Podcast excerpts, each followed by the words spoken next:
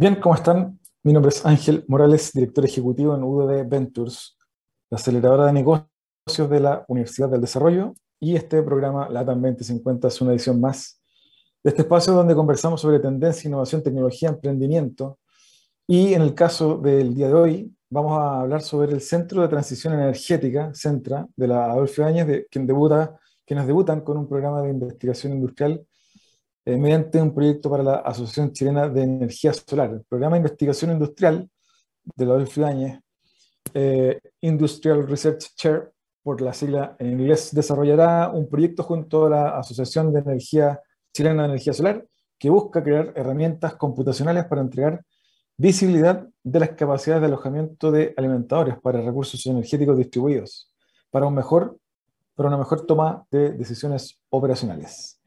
En ese sentido, el CENTRA, Centro de Transición Energética de la Adolfo lanzó un programa, eh, este programa, como les digo, eh, que eh, busca apalancar también recursos públicos y privados de financiamiento al I+D, más en, en energía, y de eso y más vamos a estar conversando, dado que también en su estreno el IRS, este programa Industrial Research Chair, desarrollará un proyecto junto a la Asociación Chilena de Energía, como les decía, Asesorbe.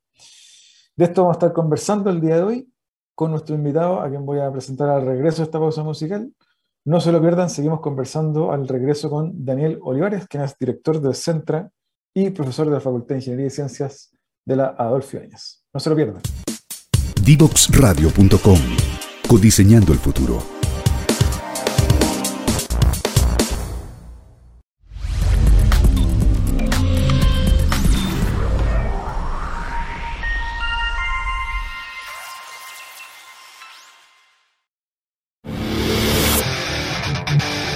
Descubrir el valor de las ciencias de la computación en el desarrollo de los niños y jóvenes, no te puedes perder. Día Cero. Día Cero. Todos los jueves a las 18 horas, junto a Belén Bernstein y sus invitados. Día Cero. Bien, seguimos conversando. En esta ocasión les comentaba en la edición eh, que, eh, la editorial, perdón, que vamos a estar conversando sobre eh, esta iniciativa de Asesol y Centra, quienes desarrollarán un proyecto de investigación aplicada para generar nuevo conocimiento y herramientas computacionales para emular el comportamiento de la red eléctrica y con ello identificar la ubicación eficiente de recursos distribuidos, como baterías, estaciones de carga de vehículos eléctricos, techos solares, entre otros, de modo de impulsar cambios regulatorios normativos, así como información para decisión de inversión y operaciones sobre energía solar en Chile.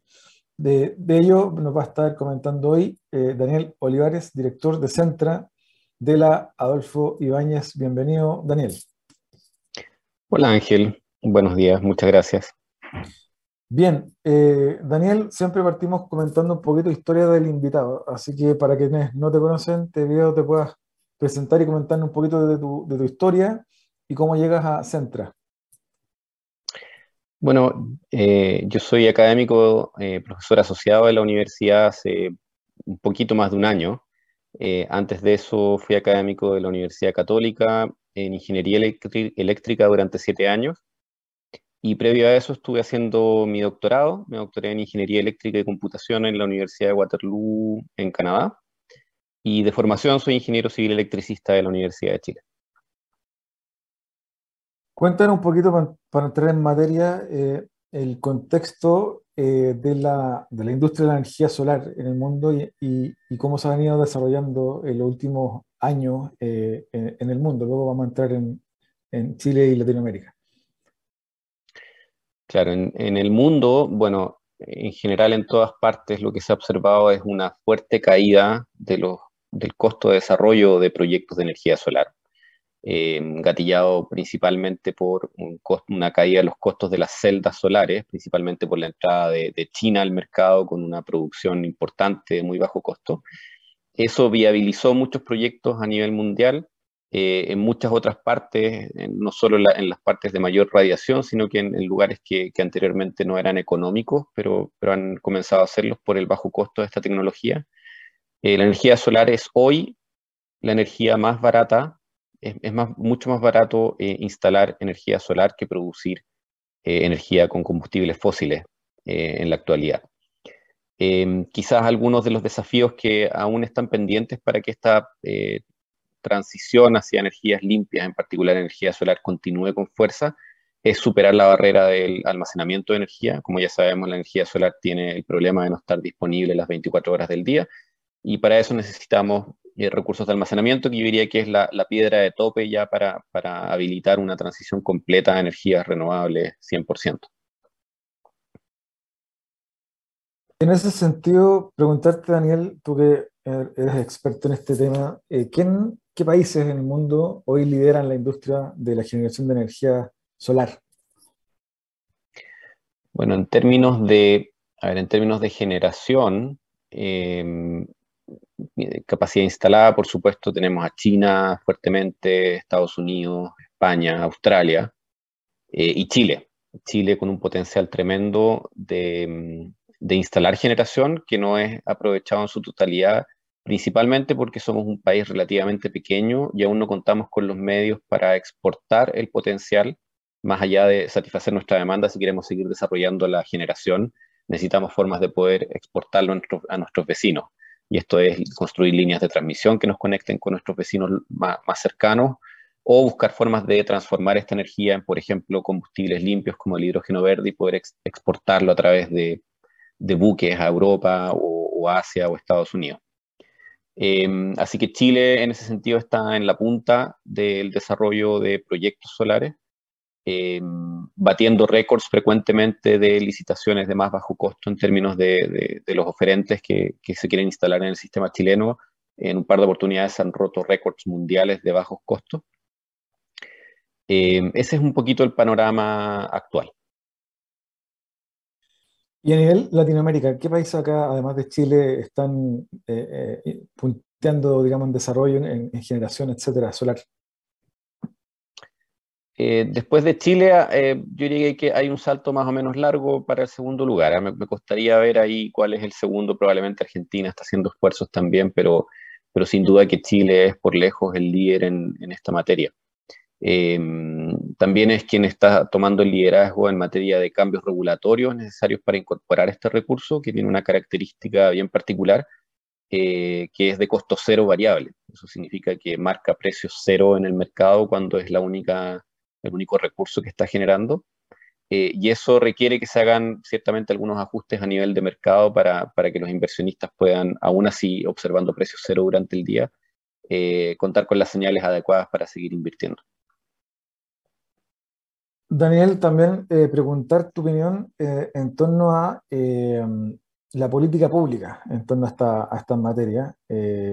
En Chile, para el caso ya local, eh, ¿cómo eh, ves que está ese marco regulatorio para demanda, para oferta de energía solar? Eh, nos falta, estamos bien acordes de los tiempos con respecto a, países más desarrollados que, generan ya hace bastante tiempo parte de su, matriz de energía con energía solar. ¿cómo, ¿cómo, nos ves en términos de política pública y regulación? Mira, eh, desde mi perspectiva, el, desarrollo tremendo que ha tenido la industria solar en Chile ha sido motivado por iniciativa privada principalmente. Y esto es, se observa que la tecnología solar es la tecnología de más bajo costo para producir electricidad en Chile, punto. Em, y durante mucho tiempo pudimos aprovechar el hecho de que Chile tenía un sistema en general sobreinstalado, eh, con mucha capacidad de generación, hidráulica, que bueno, es cada vez menos, está cada vez menos presente, pero capacidad de generación a gas, a carbón, incluso diésel. Eh, muchas de esa generación muy flexible también, que es capaz de encenderse, mover su, despacho, su, inyección de potencia durante el día, y eso es muy favorable para la incorporación de una energía eh, variable como es la solar. Lo que necesitas es tener un complemento flexible que te permita compensar algunas horas del día cuando la generación no está presente. Entonces ese fue el contexto en el que apareció de golpe la energía solar en Chile como la energía más económica. Eh, y eso significó una entrada masiva de proyectos de generación solar sin provocar en el comienzo demasiadas restricciones desde el punto de vista operacional ni desde el punto de vista de congestiones. Em, sin embargo, esto empezó a alcanzar un límite, yo diría que hace algo, algo menos de una década ya en Chile, donde se empezaron a observar restricciones a nivel de transmisión para poder evacuar la energía solar, eh, y ya se observan restricciones eventuales a nivel de flexibilidad, el hecho de que las otras centrales no van a poder em, ajustarse rápidamente a la em, presencia o no de energía solar y eólica, en este caso, que cumple con la misma, las mismas características. Entonces estamos ahora en una fase de eventual ralentización de la entrada de energía solar, salvo que actuemos rápido, eh, incorporando medidas en nuestros mercados y en nuestras formas de operar el sistema que nos permitan incorporar más flexibilidad, que es el concepto muy en boga en estos, en, estos años, eh, que son recursos que nos permitan mover la disponibilidad de energía solar a otra hora a otra hora del día cuando no está disponible el sol. Y esto es principalmente almacenamiento, por supuesto. Bueno, si bien en el siguiente bloque vamos a profundizar en el proyecto eh, que te toca liderar desde la Universidad de Áñez, eh, cuéntanos un poquito a nivel eh, local. sabemos que mucha de la inversión en energía solar viene de empresas de origen chino. ¿cómo, ¿Cómo nos ves comparativamente con otros países? Es decir, ¿deberíamos tener más inversión pública en energía solar? ¿Está bien que se balancee con inversión extranjera en energía solar, en este caso empresas chinas que mayoritariamente están invirtiendo en plantas en el norte. ¿Cómo, ves ese, fenómeno? Mira, em, el mercado chileno de generación es competitivo, está en manos de privados, es un mercado, un mercado competitivo de generación, por lo tanto el Estado, al menos en el diseño actual, no tiene injerencia desde el punto de vista de que no puede actuar como un participante más dentro del mercado. No puede el mismo Estado eh, invertir en nueva generación y, ser un participante del mercado. Eso no, estaría permitido. Em, del punto de vista de, la generación misma y en particular de la generación solar, me parece que no hay demasiado conflicto sobre el origen de, de los dineros, el origen de, de las inversiones. Es un mercado que, si bien es de iniciativa privada, una vez que las máquinas están o los sistemas están generando, eh, están sometidos al control del Coordinador Eléctrico Nacional, que es un, organismo eh, cuya finalidad o cuyo, mandato es operar el sistema de manera eficiente y segura. Eh, y por lo tanto, desde ese punto de vista, creo que son bienvenidas las inversiones en energía solar de, cualquier parte. casos distintos podrían ser otras industrias monopólicas naturales, como por ejemplo la distribución, que yo creo que ahí hay, eh, es un caso distinto que hay que analizar con más detalle. Eh, y a propósito de la adquisición de un, de un, conglomerado chino, una empresa de distribución, estuvo en boga también ese tema hace un tiempo. Pero al menos en el ámbito de la generación, pienso yo que es bastante más transparente en ese sentido. Eh, preguntarte, Daniel, antes de irnos al, al corte, del, potencial, si es que tú tienes esas estimaciones del potencial de generación eh, eh, de, energía solar que, podríamos tener en Chile, eh, ¿en qué umbral nos encontramos? ¿Hay más espacio para crecer? ¿cómo, ¿cómo, ves el tema de, seguir avanzando en, ese sentido?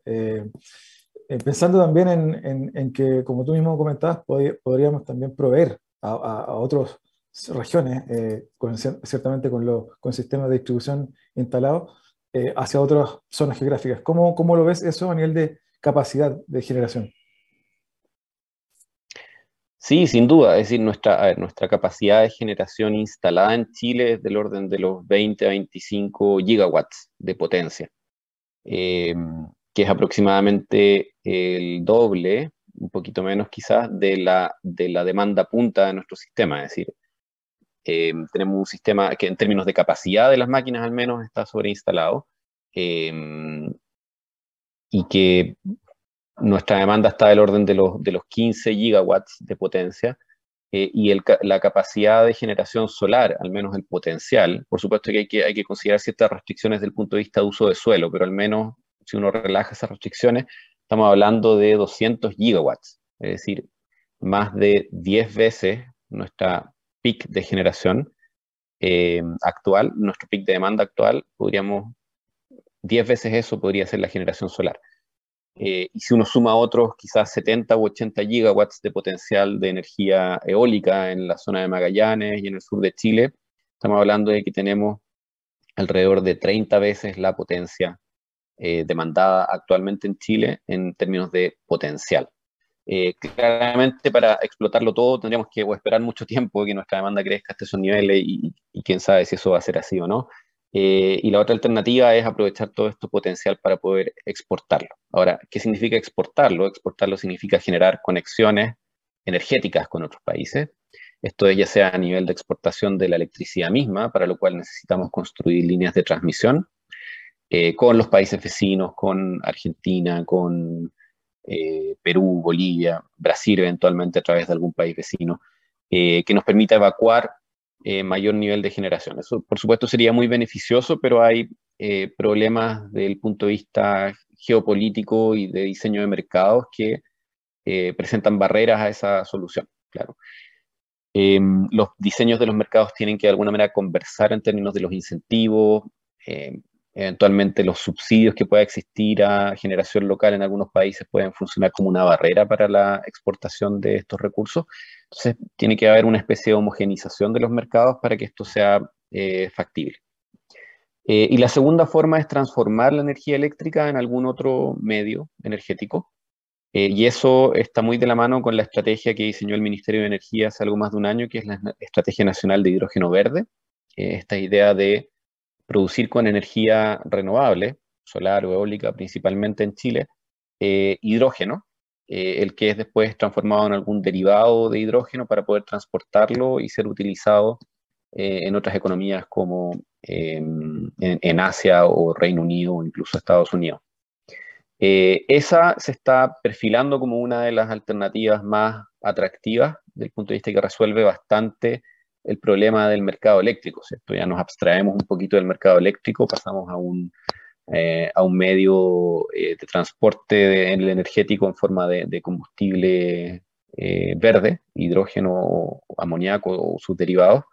Em, sin embargo, es una carrera que, que, hay que saber correr en el fondo. Hay varios otros países que tienen el potencial también de, desarrollar esta tecnología, esta industria, esta cadena de suministro, Em, hay mucha importancia en ser el primero, el poner, la primera piedra en generar estos contratos de largo plazo. Em, sin embargo, Chile se ve con buenas perspectivas desde el punto de vista de que podría ser eh, la economía que sea capaz de eh, producir el hidrógeno al más bajo costo a nivel mundial. Daniel, te quiero invitar a una breve pausa para seguir conversando al regreso eh, sobre este proyecto que te toca liderar desde la Universidad de Adolfo volvemos en un par de minutos para seguir conversando con Daniel Olivares. Te invitamos a conocer el destacado rol central de la educación técnica profesional en Chile, sus innovaciones, desarrollos y el importante impacto que genera en las personas y los territorios.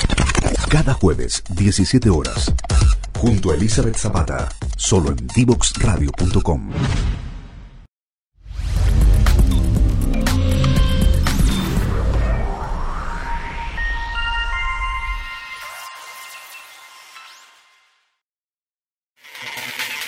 Descubre las alternativas que ofrece el mundo digital para tu desarrollo profesional. Marketing digital, análisis de datos, ciberseguridad, cloud computing y mucho más. Todos los miércoles a las 17 horas junto a Catalina Becio y sus invitados. Solo por divoxradio.com.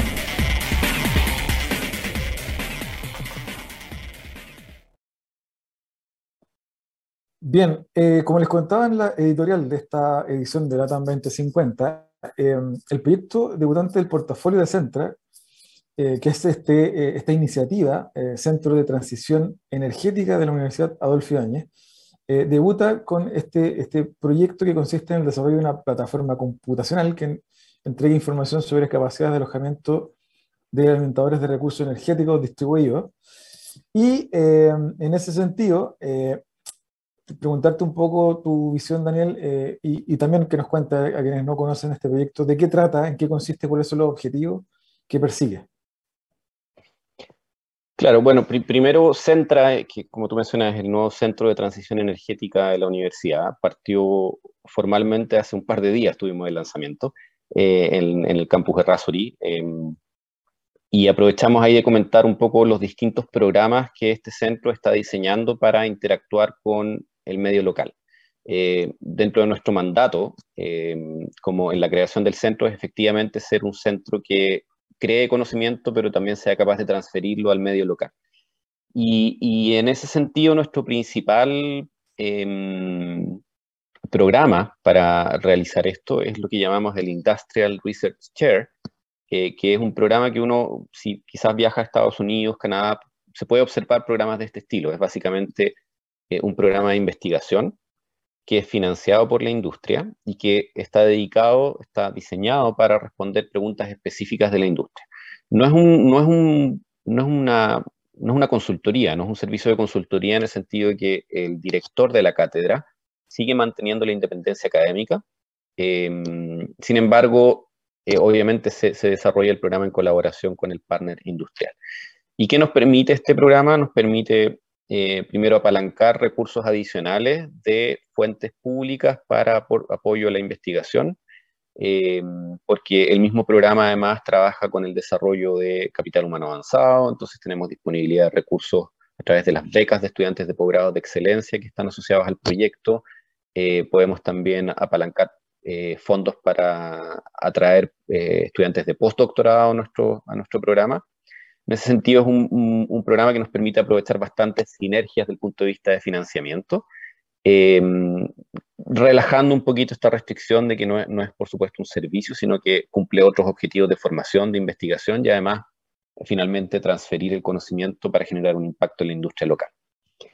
Y cuando partimos con esta iniciativa, fue para nosotros un poquito eh, tirarnos a la piscina sin saber si había agua, sobre todo en el ecosistema nacional, ¿cierto? No, no conocíamos eh, ejemplos de programas de este estilo en Chile.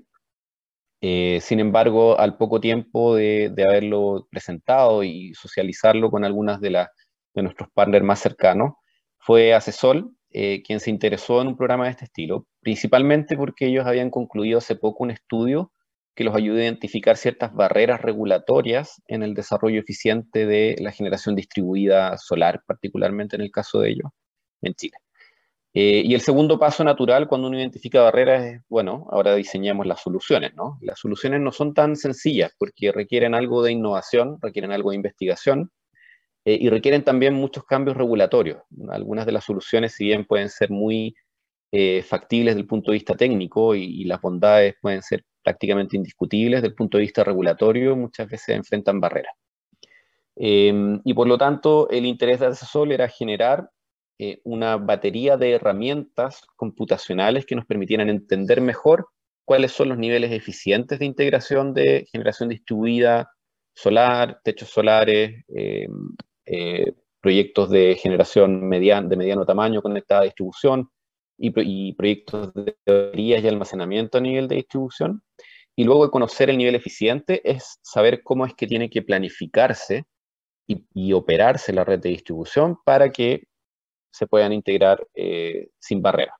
¿ya? Y para eso vamos a generar, como te decía, una batería de herramientas computacionales para entender tanto la planificación eficiente como la operación eficiente de estos recursos, y luego concluir acerca de cuáles son los cambios a nivel regulatorio, ya sea procedimientos, normas, reglamentos, incluso ley, eh, que nos van a permitir eh, destrabar el desarrollo eficiente de estos recursos.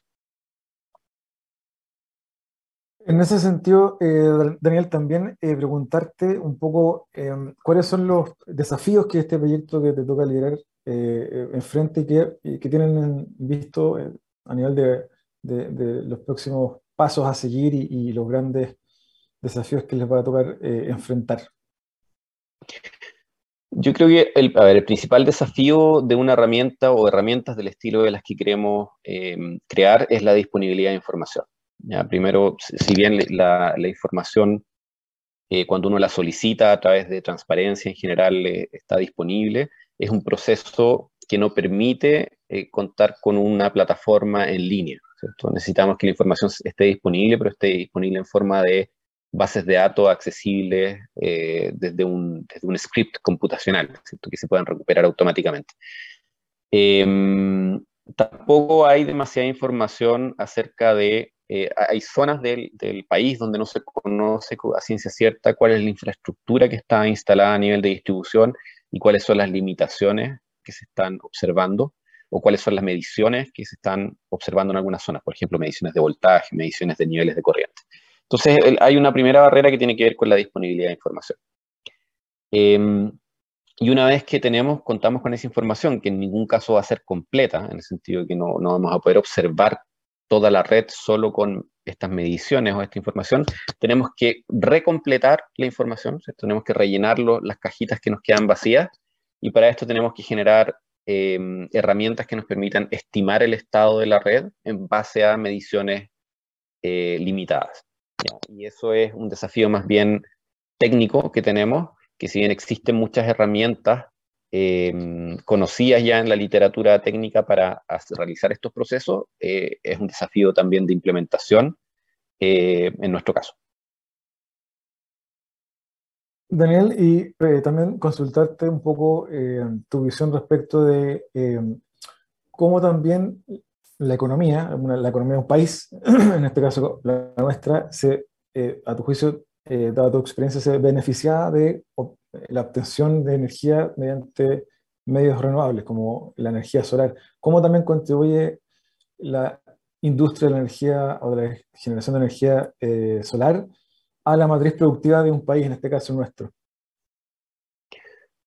Bueno, eh, bueno, sin duda el primer beneficio es la reducción de emisiones, ¿cierto? Estamos reemplazando fuentes eh, de generación principalmente de carbón, que es intensiva en, eh, en emisiones de CO2.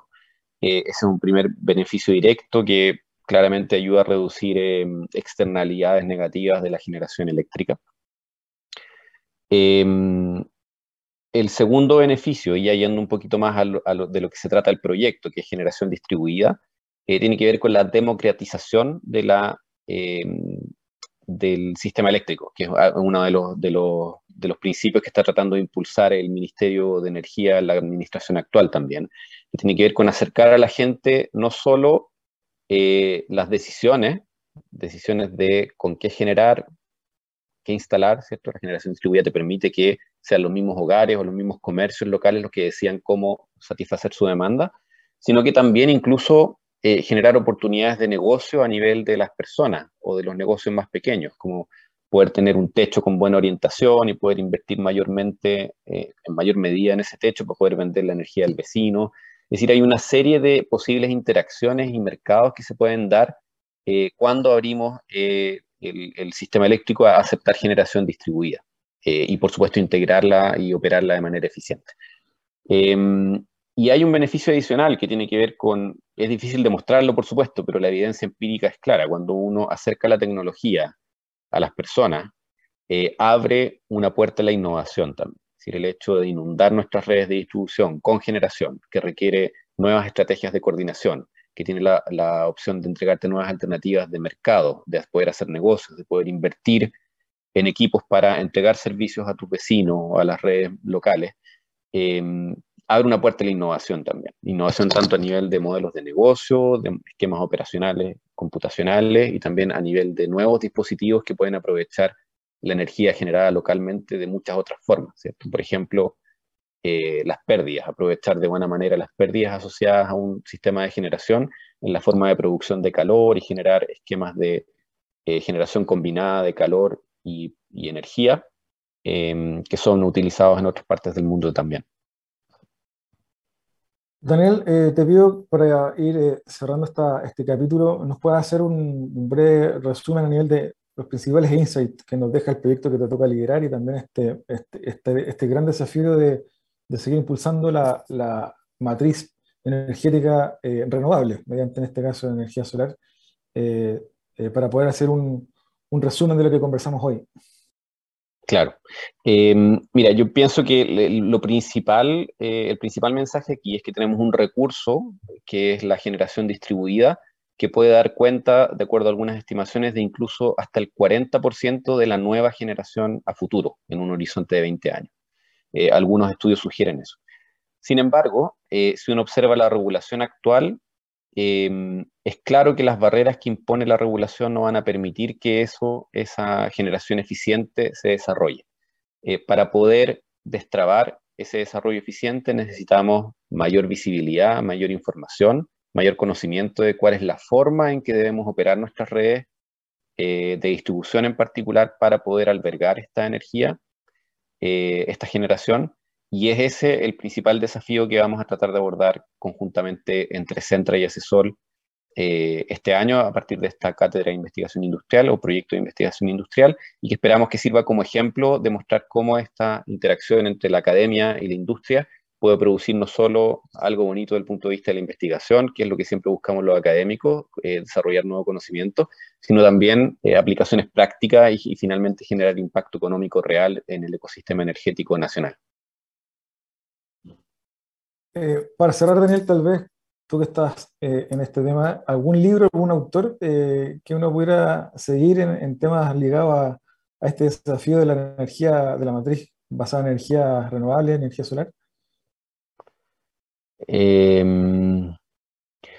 uf, mira, a, a, mí me gusta mucho el libro de Václav Smil, es un escritor eh, ah, sí. canadiense. Lo hemos, lo hemos eh, comentado en este programa. Sí, de historia de la energía. Eh, no recuerdo sí. bien el título, es History of Energy, me parece que es, que, que hace una descripción bastante, bastante profunda y de, de, una perspectiva que no es la usual del punto de vista de la gente que incluso trabaja en energía, de, del rol de la energía en el desarrollo de la humanidad. Eh, creo que es un, una muy buena lectura. Eh,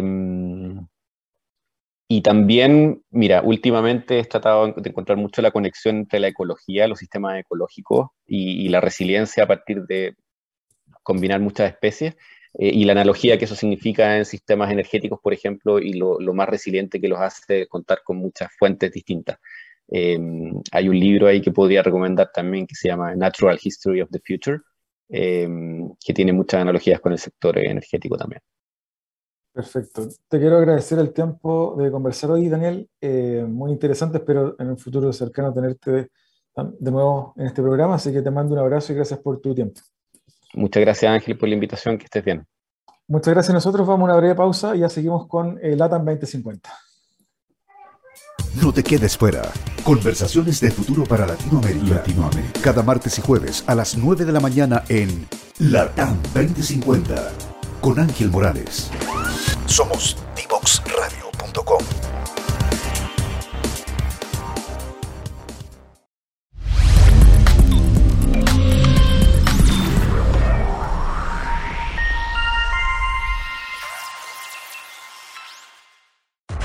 Te invitamos a conocer el destacado rol central de la educación técnica profesional en Chile, sus innovaciones, desarrollos y el importante impacto que genera en las personas y los territorios.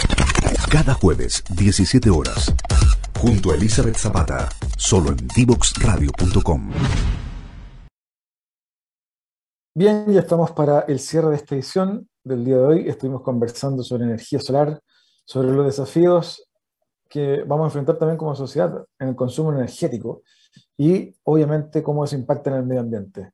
Espero que hayan disfrutado esta edición. No se olviden siempre de revisar nuestras redes sociales, Divox, Radio Facebook, Twitter, LinkedIn, etc. Y obviamente www.divoxradio.com, donde pueden encontrar todos los episodios anteriores de este su programa LATAM 2050, donde tratamos de contribuir con una mirada de futuro para una sociedad mejor hacia el 2050. Un abrazo, nos vemos pronto. Chao, chao.